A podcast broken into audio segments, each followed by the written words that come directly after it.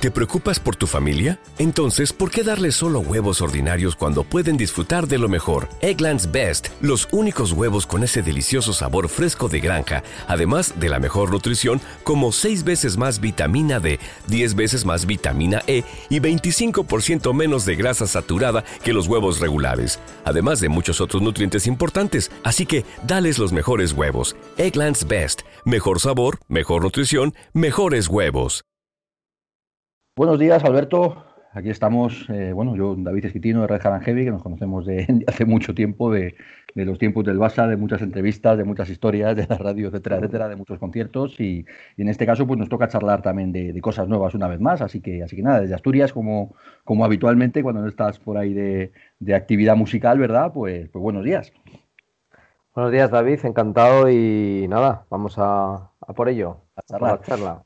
Claro, pues bueno, lo, primero, estamos de, estamos de actualidad, estás de actualidad en este caso, y bueno, pues estamos presentando también una, nueva etapa para Avalanche. No sé si te gusta comentarlo así o simplemente, pues bueno, pues la continuación de la historia de Avalanche. Cuéntalo tú como, como prefieras o presenta un poquito esta historia como yo Lo, sí, lo veo como etapas, ¿no? De, distintas de la, de la historia de, de, Avalanche. Eh, que las marcan muy definidamente los vocalistas, ¿no? Que pasan por ella.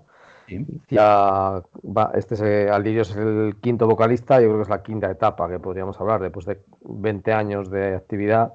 ¿Mm? Pues eh, bueno, ha sido la manera de sobrevivir, ¿no? El, pasando por diferentes etapas y, bueno, pues siguiendo al pie del cañón, eh, intentando pues bueno, pues continuar, ¿no? Después de tantos años, ¿no?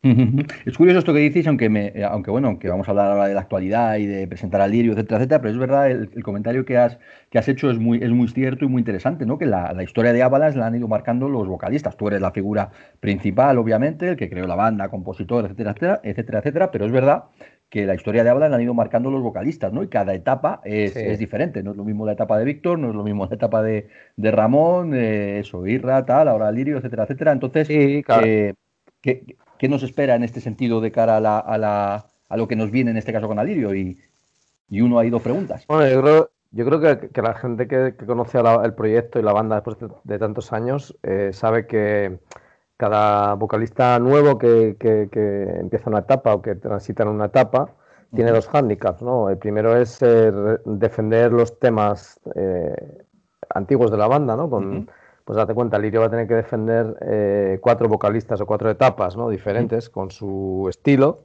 lo cual, pues bueno, siempre va a crear cierta, eh, ¿cómo diríamos así? los fans ponen el ojo crítico, ¿no? Sobre, o clínico, ¿no? Sobre, sobre el nuevo vocalista, a ver cómo interpreta pues tantos éxitos que ya tenemos, ¿no? Y por otro lado está el handicap, el, el, que a mí más me motiva, o me motivan todos, ¿no? Pero este me motiva un poco más, que es el de hacer música para ese vocalista, ¿no? Hacer música nueva y que ese vocalista se constituya en una nueva etapa de la banda, pero con su personalidad, ¿no? Y con su... cada, vocalista al final trajo una sonoridad nueva al grupo también, ¿no? Yo creo. Y Alirio, pues eh, con todas las características que luego si quieres hablamos, trae, trae mucha... trae mucho que aportar, ¿no? Vamos a hablar de eso precisamente. Que, bueno, lo, primero de dónde sale Alirio, algunos le conocemos pues de, bueno, de, esos últimos años de Shaman. Él es bastante conocido en, en Brasil, es un, es un, vocalista, un cantante bastante reputado de varios proyectos, también como músico de sesión, como con, trabajo en, pues en, musicales o similares, etcétera, etcétera, en varias bandas, en Latinoamérica en general es más conocido, pero aquí en España es cierto que es bastante desconocido hasta ahora, ¿no? Hasta que de alguna manera pues es uno de los, de los vocalistas que participa en ese, en ese proyecto canción que fue lo de Almas Unidas y demás, con varios bueno, pues con varios cantantes diferentes y, demás, y, ahora le, ponemos el ojo clínico, como tú decías, pues como nuevo cantante de, de Avalanche, ¿no? Así que bueno, preséntanoslo un poquito y cuéntanos qué, qué, aporta en tu opinión a Avalanche. Bueno, Lirio es uno de los primeras espadas en cuanto a voz vocalista, ¿no? a nivel mundial, diría yo. Eh, no, no, solamente conocido en Brasil, como muy bien comentas, sino que bueno, eh, también motivado por la elección, el propio Brian May y Roger Taylor de Queen eligieron ¿no? para formar parte de Queen Extravaganza. Eh, tiene, tiene, vamos, muchas horas de vuelo, ¿no? Haciendo, haciendo eh, shows con ellos y como bien dices, musicales y tal. Y bueno, pues tiene también la, digamos, las puertas abiertas en muchas mm, discográficas europeas y japonesas. Y nos trae, nos trae, la verdad que es como una especie de vocalista ideal, perfecto para, nosotros, porque cada parte canta en diferentes idiomas. Y esto es muy importante ahora mismo en este momento de, la etapa de Avalanche. Sí. Y bueno, digamos que se alinearon los astros. Por un lado lo conocimos, nos conocimos gracias a un amigo en común que sabía que, que podríamos trabajar juntos en el futuro, seguramente, que es Paulo Barón, eh, manager de Avalanche y también de Scorpions, y bueno, un, promotor muy respetado en el, en el, mundo latinoamericano y aquí en Europa también. Eh, él nos presentó para hacer el proyecto de Almas Unidas en su momento, cuando estábamos en, pleno confinamiento. Hicimos ese proyecto eh, pues invitando a multitud de estrellas internacionales, vocalistas y también eh, bueno, estuvo Avalanche al completo, algún otro músico. Y bueno, eh, a partir de ahí surgió una muy buena sinergia entre nosotros, pero bueno, siempre teniendo en cuenta que él está viviendo en, en Brasil y nosotros aquí en España, y tampoco iba más allá ese primer acercamiento que, que bueno, pues el de hacer ese, ese, proyecto y bueno, ver si surgía alguna cosa, pues quizá para algo, algún disco mío en solitario, alguna cosa así, ¿no? Y finalmente, cuando todo se precipitó el tema de que, de que ya se sabe, ¿no? Con, con Isra y tal, pues eh, casualmente nos vino a ver a Madrid en diciembre, que tuvimos un show allí con, con, el propio Isra. De hecho, salió a cantar con, con nosotros, ¿no? Almas Unidas, al escenario. Y ahí nos comentó que estaba ya definitivamente instalado en Madrid, que desde diciembre que había venido. Ah, mira, eso no sabía yo se quedaba a vivir en Madrid. Entonces ahí fue cuando, ya hablando con Isra, que también sabía pues que, íbamos a tener que, despedirnos en nuestras carreras, digámoslo así, profesionales, porque no, no, podíamos seguir juntos. Pues lo hablamos entre los tres y al final, eh, nada, al Lirio, otra cosa muy buena es que le encanta nuestra música, que eso también es muy importante, ¿no? Sí. Y le, mola mucho el, rollo de las canciones de Avalanche y tal. Y aparte él está en Shaman, que es otra banda muy conocida que, fundó André Matos, eh, que en paz descanse y bueno, pues, eh, pues estará un poco al, frente de las dos bandas, ¿no? Ahora, ¿no? Perfecto. Oye, te iba a preguntar, en esto lógicamente nos, cuentas lo que quieras o lo que puedas o lo que consideres, porque bueno, pues seguimos teniendo la duda muchos de, qué ha pasado con Irra, ¿no? Yo, por ejemplo, os pude ver en, diciembre allí en el Granito Rock, allí en Villalba, ¿no? Y bueno, pues eh, seguía habiendo buen rollo, tal y cual, que a lo que sabemos los problemas vocales que tuvo, etcétera, etcétera, pero bueno, pues al final no sabemos si ha habido algún tipo de desencuentro, como tú dices, los caminos se han separado, en fin, cuéntanos lo que quieras y lo, que puedas ya, esto como ya mucha gente habrá visto por ahí, el, gran problema que había es que después del problema que tuvo en la voz, pues no tenía claro ni él ni nosotros que pudiese aguantar eh, unas giras tan exigentes como las de Avalanche, ¿no? sobre todo de varios subseguidos. Eh, de hecho, pues bueno, eh, como él ya comentó, se, miró el tema de bajar las canciones de tonalidad. En Avalanche, pues no lo veíamos, la verdad. Y bueno, pues al final fue una decisión que nos costó mucho tomar, porque estuvimos dos años dándole vueltas a todo el asunto, y vimos que llegaba un momento donde ya había que tomar una decisión, o, él seguía y se, se, comprometía a aguantar todas esas exigencias que, que, que cuando está de gira tiene, y la verdad es que no, no, no estaba, ni, ni, él ni nosotros estábamos convencidos de que pudiese, de que pudiese ser buena idea, ¿no? Seguir. Y bueno, pues llegó el momento, hombre, lógicamente él se sintió muy mal, lógico, también nosotros, ¿no? Yo, yo personalmente, con el trato y el aprecio que le tengo, pues me, me siento fatal, pero es que no había otra solución, o, o eso, o, quedar parados esperando a, no sabemos, no sabemos muy bien a qué, porque al final la respuesta solo la, tendríamos tomando una decisión, o bien tirando para adelante, con lo cual, como te digo, ya habíamos cancelado eh, bueno, dos giras realmente con, con él y los promotores y, toda la gente que involucrada estaba con muchas dudas de que, por ejemplo, eh, decir que sí a una nueva gira larga y que luego pasara algo parecido fuese un problema ya. Sí, un problema serio. Un problema ya serio, con, de, también de confianza con los propios promotores que adelantan el dinero, etcétera.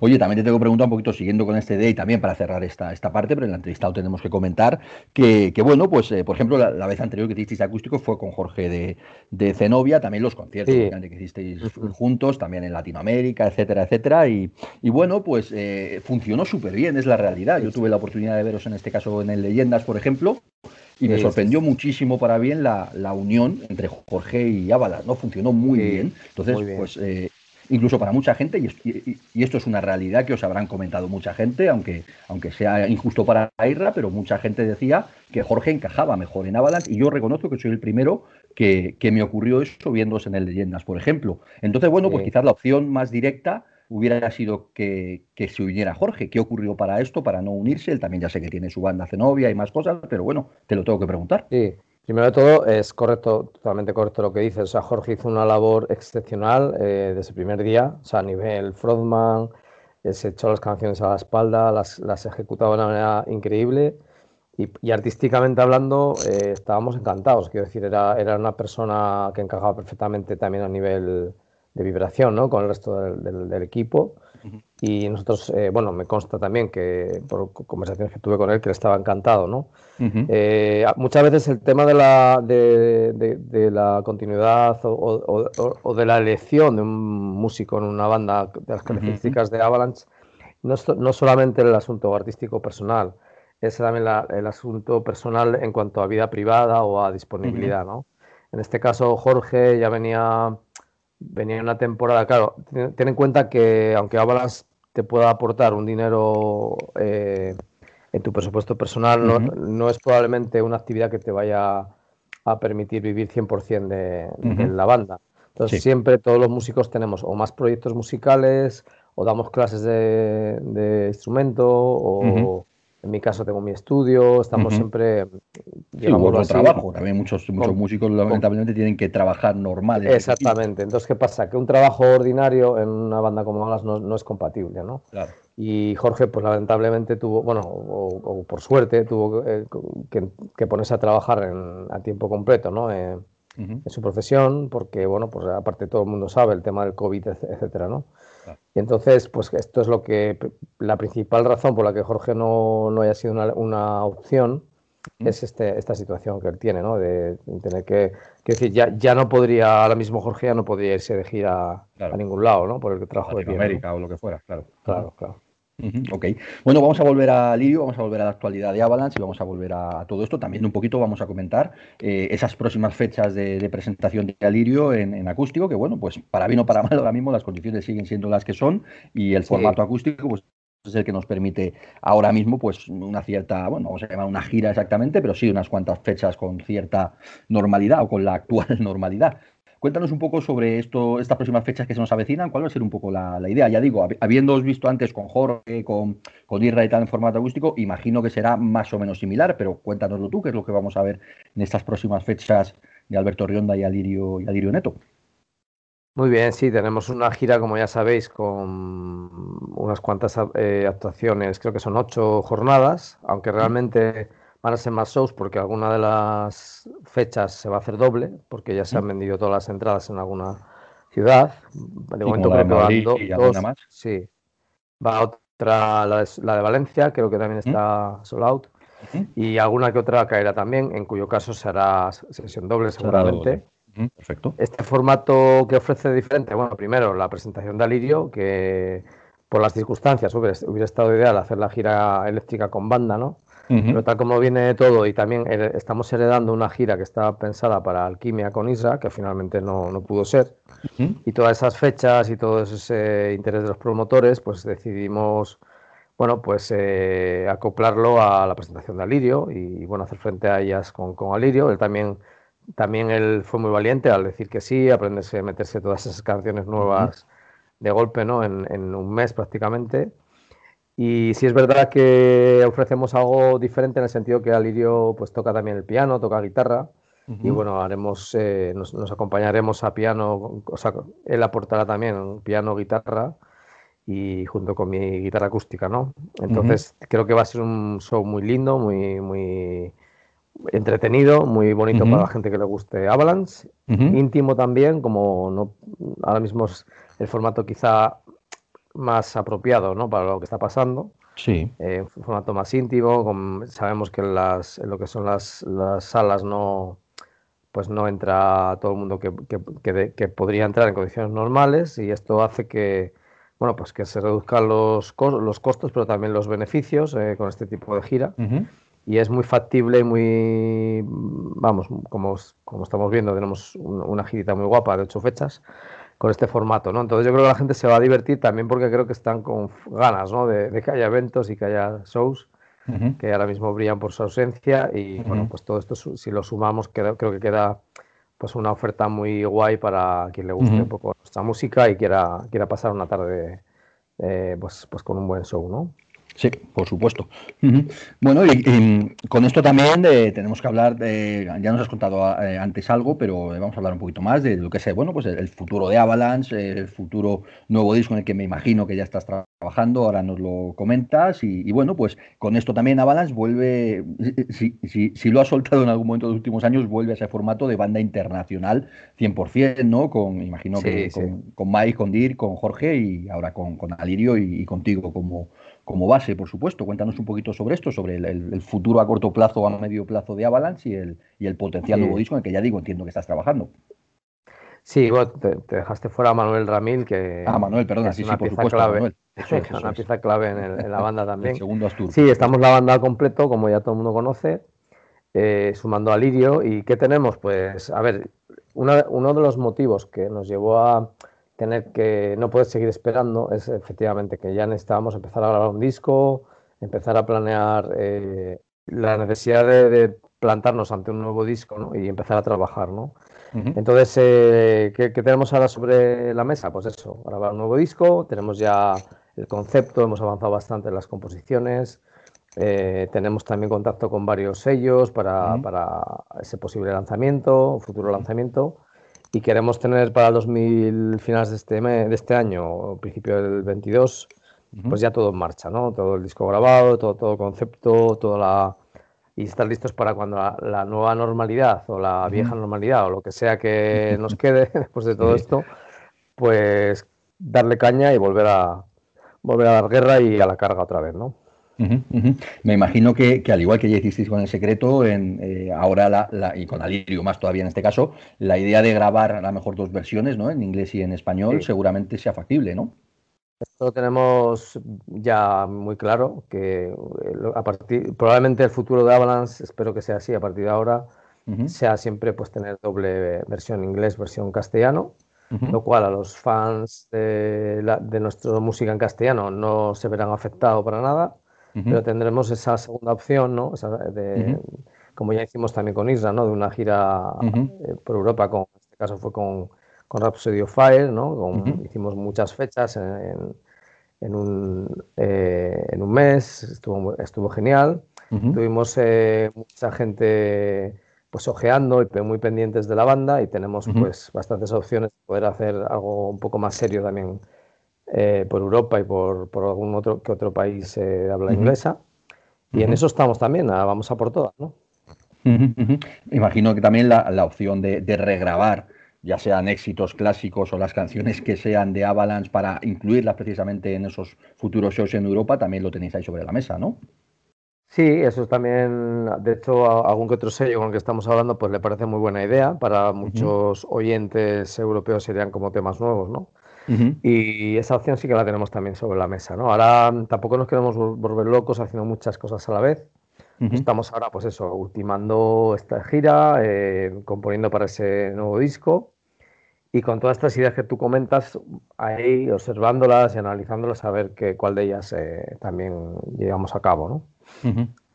Vale. Oye, te, quería preguntar que nos explicaras tú en este caso una pregunta un poco polémica, entre comillas, ¿no? Que es esto que muchos te acusan a veces de como de pequeño dictador en tu banda, ¿no? Por, decirlo así, que bueno, los que conocemos cómo son las cosas en, en, la música, en las bandas, sabemos cosas internas, no de Avalanche, sino de la música en general me refiero, sabemos que estas declaraciones son como muy osadas, ¿no? Pero muchas veces hay ciertas bandas que dicen, bueno, hay un tío que es el líder, que es el que manda, hay un montón de cambios de músicos, de etapas, etcétera, etcétera, y desde fuera muchas veces se tiene una perspectiva distorsionada sobre este tipo de cosas, ¿no? ¿Cómo te apetece explicar en tu caso en este, bueno, pues un poco los que te puedan decir de vez en cuando, no, es que Alberto es un dictador en su banda o lo que sea, no sé.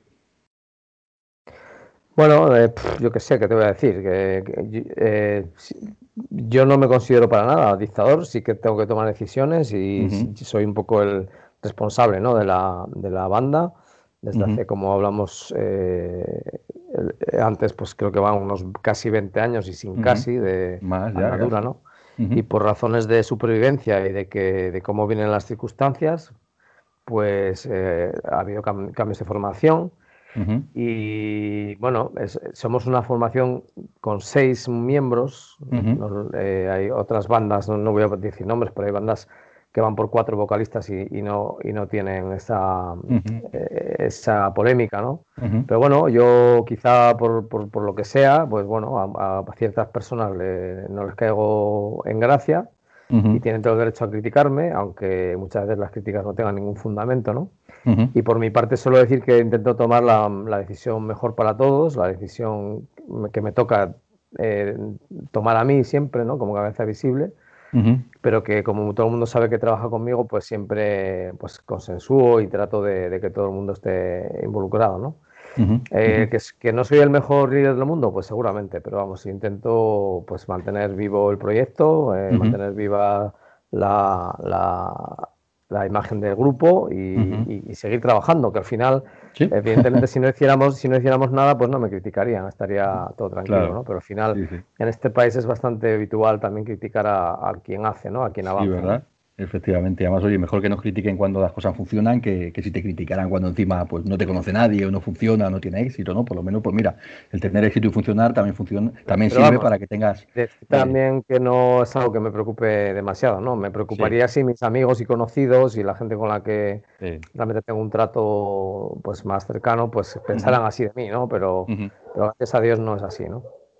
Oye, como curiosidad un poquito, no sobre esto, sino un poquito sobre, sobre las etapas de Avalanche, ¿no? Me, llama la atención que, en los últimos meses o, año, dos años, lo que sea, por ejemplo, se, está recordando bastante la etapa de Ramón Laje, ¿no? Que, los que lo vivimos sabemos que por aquel entonces hubo mucha polémica, hubo mucha historia, porque claro, la banda pasó de ese power metal un poquito eh, estandarte o lo que sea, pues a, un estilo muy diferente, ¿no? Y a un disco como en su época de los poetas están muertos y demás, que fue un cambio bastante grande y por aquel entonces pues, pues hubo sus más y sus menos, que te voy a contar.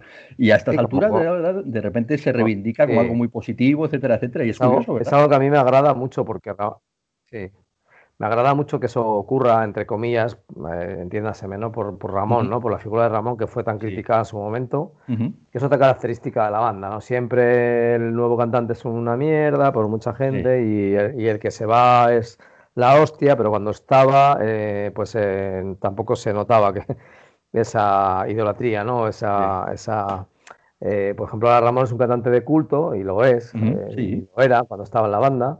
Pero bueno, eh, seguro que le hubiera agradecido mucho que lo hubieran apoyado así cuando entró, ¿no? Que, lo que hicieron fue, pues, bueno, es un deporte muy, muy de aquí, ¿no? El, criticar. Eh, a mí me llegaron a decir, eh, bueno, a Ramón le llegaron a decir, no he escuchado cómo cantas, pero me han dicho que lo haces fatal. O sea, le han llegado a decir eso a la cara. Que, aunque te lo hayan dicho, tío, te callas la boca por educación, ¿no? No vas, a, no vas a molestarle en un bar para decirle, mira, tú eres el nuevo dado, me han dicho que cantas fatal, pero yo no te he escuchado, ¿eh? Entonces, ¿por qué, ¿a qué vienes a decírmelo? O sea, ¿qué, ganas? ¿Qué, es lo que buscas? ¿no?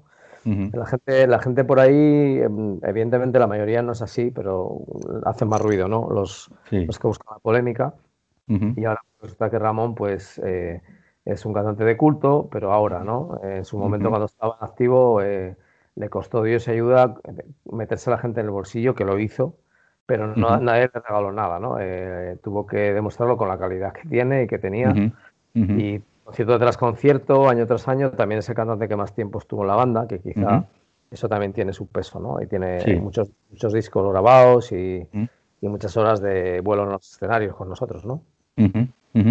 Oye, te quería preguntar también, ya para ir terminando la, entrevista, un poco pues sobre la, sobre la actividad en pandemia, ¿no? Que nos ha pasado a todos, los que nos dedicamos a la música de la, de la manera en la que sea.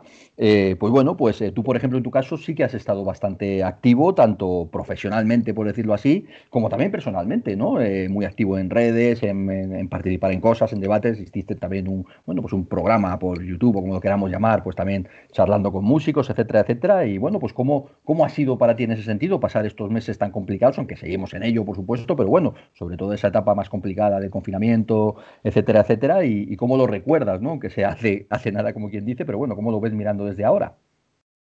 Sí. Bueno, pues yo en mi caso personal, pues nada, he estado ese año que, ya llevamos un año, ¿no? Prácticamente, no, sin, sin, prácticamente, ¿no? Más de un año eh, con el tema del mm, confinamiento y todo este rollo, ¿no? Sí, yo realmente pues me tuve que redactar como prácticamente todo músico, porque claro, un año sin actuar y sin generar eh, actividad, pues es, hace mucho daño ¿no? a la economía de cualquiera. Yo en mi caso, pues pude eh, centrarme en mi actividad didáctica con, las clases de guitarra y tal, a través de, digamos, el tema online, ¿no? Que me, vino genial. También empecé, un, como bien dices, un programa de YouTube, que es un canal que se llamó Opinatubers, que me lo cerraron. Ahora tengo un secundario que se llama Opinatubers Uncensored. Y bueno, eh, pues me, dediqué a hablar de lo que realmente quería hablar, sin pelos en la lengua, sin, sin ningún tipo de autocensura, que muchos músicos, eh, por no meterse en jaleos, pues se autoimponen, ¿no? Y intentando opinar sobre ciertos temas polémicos o que no son políticamente correctos. Yo me decidí a hablar porque vi que, que, la gente no está acostumbrada a que, discrepe, a que alguien discrepe y enseguida hay bronca, ¿no? Y yo dije, bueno, pues voy a dar mi opinión y voy a intentar que la gente entienda que, que, vivimos en un mundo donde cada persona tiene su manera de entenderlo, su, su opinión y que tenemos que aprender a convivir ¿no? con la opinión del otro. Y un poco por ahí empezó la andadura de Opinatubers. Y ahí, pues, eh, como bien dices, he entrevistado a todo tipo de personas, desde músicos, cómicos, deportistas, eh, gente de ciencia, eh, médicos, un poco hablando de todo. Y bueno, la verdad que muy, muy contento con, con la acogida que ha tenido, ¿no? Eso es interesante, ¿no? Porque sobre lo que estás diciendo es, es, cierto, ¿no? En, en, esos meses, además de confinamiento, de pandemia, pues ha habido en redes todo lo que nos podamos imaginar, cosas buenas, cosas malas, exposición de pública de mucha gente que, bueno, pues que le ha venido bien y otros a los que le ha venido bastante mal, pero al final es un poquito lo que decías tú, ¿no? Ese deporte nacional de, de criticar, de que no se puede hablar, del que no piense como yo le crucifico, etcétera, etcétera. Tú en este caso, pues eh, no, no, no lo tengo por qué estar, no estamos de acuerdo en muchas cosas en este caso, ni tenemos por qué estarlo, ¿no? Pero a la vez es interesante lo, que, lo que dices tú. Qué, raro, que, qué, raro sería que me dijeras, estoy de acuerdo en todo lo que dices, claro, claro tiene su, sea súper raro. O sea, aquí cada uno tiene que tomar acción porque lo que está pasando ahora mismo, yo creo que sí que requiere que tomemos acción, que cada uno sea responsable de lo que cree y siempre, pero aquí al final se trata de, aprender a convivir con otra persona que no piensa como tú, o sea, de eso se trata, ¿no? Yo creo, porque conseguir eh, convencer a, a, todo el mundo para que piense como tú, eso es una utopía total, ¿no? Entonces, eh, se trata de, aprender a convivir con, con gente que, que, es buena persona, que se le presupone buena persona y que quiere vivir en, en armonía con los demás, pero tienes que aprender a hacerlo pues con gente que no piensa como tú. Entonces, en ese sentido, creo que es sano normalizar el exponer ideas. Aunque yo llevo a mi programa muchas veces gente que no, que no piensa como yo. Eh, de hecho, es lo que intento. Lo que pasa es que hay una especie de, de corporativismo en el sentido, ah, que no piensas como yo, pues entonces no voy a tu programa, ¿no? No quiero... Y, no sé, el hecho de que vengas no quiere decir que yo esté de acuerdo, porque al final yo tampoco he, hecho monólogos para exponer cómo pienso yo, aunque algún programa sí que y sí da para ver cómo pienso, ¿no? Pero realmente es el invitado el que, el que se explaya y al que yo le hago una entrevista, al que nunca, no, no, es un debate, yo no, yo no traigo a un tío para debatirle, porque no sé, es el formato, es una charla, donde yo quiero saber cómo piensa el invitado, y el invitado se expresa, cuenta su verdad, yo más o menos le acompaño en la entrevista, porque lo que no quiero es, eh, de, como te digo, debatirle, sino que pueda quedar muy clara su idea, y, y, ya está, es un poco el objetivo del programa, ¿no? Pero quiero decir que, que lo que creo que haríamos bien todos es en, soltar un poco de cuerda en la tensión esta que hay y entender que cada uno tiene su... yo, yo, yo, yo, interpreto mi realidad de la mejor manera que puedo y, y, actúo en consecuencia, pero tengo que aprender a convivir con el que no piensa igual y, respetarle también. ¿no? Claro, sí, además ver cada uno de los diferentes puntos de vista, cómo le afectan las cosas a, unos y a otros, en cada sector y en cada profesión, lógicamente las cosas se ven de manera diferente porque nos afecta de manera diferente y bueno, pues sí que es interesante este punto. Lo que sí que te quería preguntar sobre eso, que igual, y también cerrando este tema porque la entrevista no va por ahí, obviamente, si bueno, pues si en tu caso, por ejemplo, que también has estado un poquito en el ojo del huracán con todo este tema y demás, ¿tú crees que ha sido o que es bueno o, malo para los músicos esta exposición pública que antes no la teníamos o no la teníais, ¿no? Lógicamente, pues los que se eh, te expones al escenario, a lo que sea, etcétera, etcétera, eso sí, ¿no? A la crítica de un disco, etcétera, etcétera, pero a esta exposición pública en redes en este caso es diferente. Hay gente que lo, que lo mezcla e intenta vengarse de ti porque no piensa igual, pues eh, boicoteando tu carrera artística. Bueno, pues allá cada uno. Yo, yo creo que primero no tiene nada que ver. Segundo, el hecho que te guste mi música no quiere decir que pensemos igual y que veamos la vida de la misma forma. Y yo creo que es algo que habría que normalizar. También creo que muchos músicos, el 90%, tienen mucho miedo a decir lo que piensan en público porque saben que la gente se les puede tirar a yugular.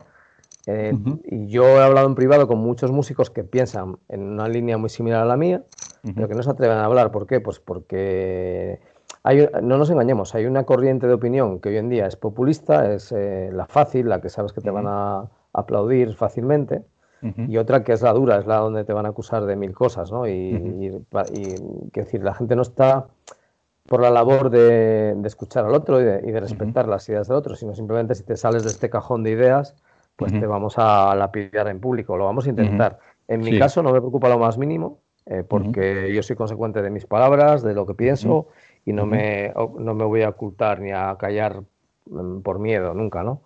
Entonces, en ese sentido, por eso también di, ese paso. También es verdad que creo que sería mucho más sano si, si en todos los sectores, no solo en el musical, la gente pudiera expresarse en libertad, sin miedo a represalias, ni a que te acusen de ser esto o lo otro, y simplemente que la gente tiene que entender que no tengo por qué interpretar la realidad de la misma manera que tú. Tengo mi, mi manera de verlo con, mis, eh, mi pasado, mis experiencias, mi entorno, y con mis errores. Yo, tengo derecho a estar equivocado y, la mejor manera es que me lo hagas ver, no que me, ataques, ¿no?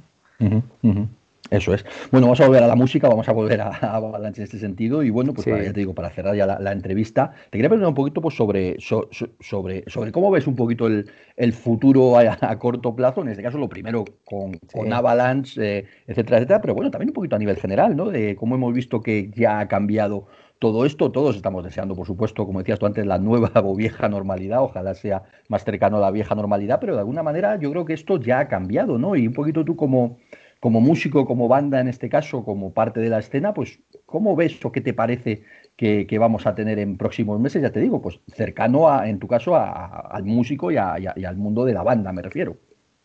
Bueno, es un poco desconcertante porque te pongo como ejemplo el show que hubo el otro día de 5.000 personas, ¿no? Con los of Lesbians en Barcelona. Que bueno, o sea, a mí me. Yo, yo por cómo estoy viviendo todo, todo esto que nos está pasando a nivel de alerta sanitaria, por llamarlo, poner una etiqueta light, ¿no? Porque al final es una, es una crisis global eh, a todos los niveles. A partir de la sanitaria viene la crisis económica y todo el rollo, ¿no? Claro. Pero claro, eh, de repente hay un show en Barcelona con 5.000 personas donde parece ser que no se contagió nadie o no, o no ha habido mayor eh, problema y a mí me deja como pensando, bueno, ¿esto qué significa? Que vamos a empezar a hacer bolos de 5.000 personas ahora y o sea, esto daría pie a pensar, se, puede volver a, la normalidad de conciertos, ¿no? Pero por otro lado, no, no, tengo constancia de que sea así, de que se vaya a volver a esto, simplemente parece que se hizo y como experimento, no sé muy bien. La prueba. sí, pero ¿para qué? Porque si ha funcionado bien, eh, decir, se, van a, se va a abrir otra vez entonces el, tema de los eventos o, simplemente se hizo una prueba con la esperanza de que saliera mal para, tener una excusa y, al no tenerla ahora... decir, ¿qué, decisión se va a tomar? Porque si salió bien, lo lógico es que se, si ¿Para qué ha servido? Ya... Eso es. ¿Para qué ha servido? Exacto. ¿Para qué lo hicieron? Por, si salía mal, tener una excusa o para, si salía bien, darle para adelante, ¿no? Dar luz verde.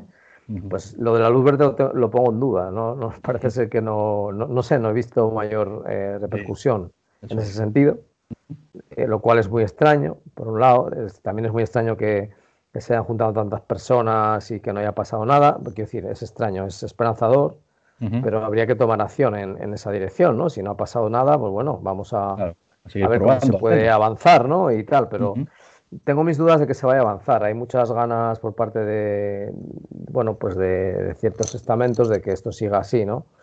Y, bueno, pues no tengo ni idea de lo que va a pasar. Sí, honestamente, me gustaría decirte, bueno, pues yo creo que vamos a volver a la normalidad, se van a volver a hacer shows y tal, pero de momento nos toca shows, pues ya sabéis, con distanciamiento, con un porcentaje del aforo, eh, tema reducido, es insostenible para muchos promotores, para muchas salas.